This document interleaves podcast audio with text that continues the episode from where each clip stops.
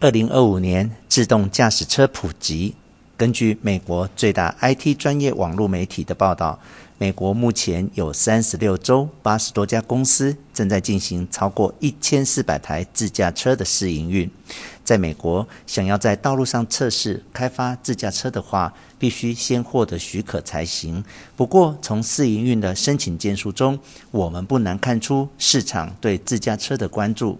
最先在道路上实施自驾车测试的是加州，目前已经有六十五家公司获准试营运。另外，八十多家公司中有六十二家在加州，由此也可看出促使自驾时代快速成长的矽谷有多重要。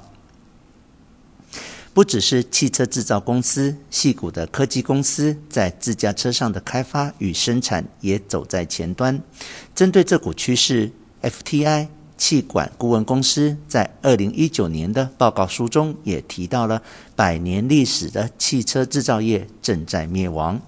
预测家推测，自驾车市场会在二零五零年时达到巅峰，成为一年七兆美元的市场。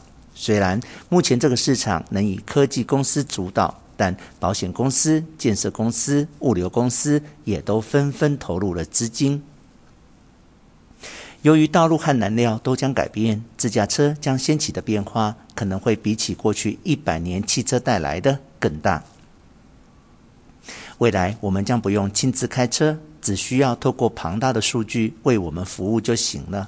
为了实现完全自动驾驶，这项产业必须与人工智慧、资讯科学、区块链等各种产业融合，而无法在这些技术上领先的传统汽车制造业将会灭亡。近期与自驾车有关最值得关注的企业是亚马逊。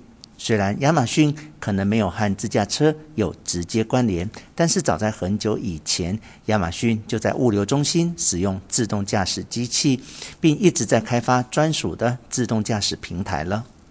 他们早已与自动驾驶货车开发商进行自动驾驶货车试验。此外，集结了矽谷最优秀工程师的公司也投资了五亿五千万美元在自动驾驶开发上。这个举动让汽车公司、自动驾驶相关的科技公司备受威胁。亚马逊也正在把眼光放到另一处，那就是将人工智慧语言助理放在 BMW、福特及丰田汽车的新车上，让使用者可以在乘车时使用。人工智慧语音助理来听音乐、管理行程、购物等等。他们的目标是让使用者在不用驾驶而多出来的时间里，选择与亚马逊帝国一起度过。自驾车将带来十大改变：一、运输服务业将会普及，人们将不再需要拥有汽车，汽车将是富豪的兴趣或赛车选手使用的东西。拥有车将如同拥有马一样，会成为非常昂贵的兴趣。二，汽车制造业将整合成拥有自驾车的出租服务公司。三，一台电动车可取代三十台燃油车，最大可替代百分之五十的交通流量。四。为了迎合宠物、身心障碍者、高龄化人口等消费者的需求，汽车内部设计会变得更多元化。五，因为开发了可以跑一百万英里（约一百六十万公里）的电池，所以永远不需要换电池。六，驾驶人减少，交通事故死亡率下降。节省每年因事故所需的五千亿美元医疗与维修等相关费用，逐渐不需要汽车保险业。七，占了零售业百分之十的洗车厂、租车中心、加油站等汽车相关产业会消失。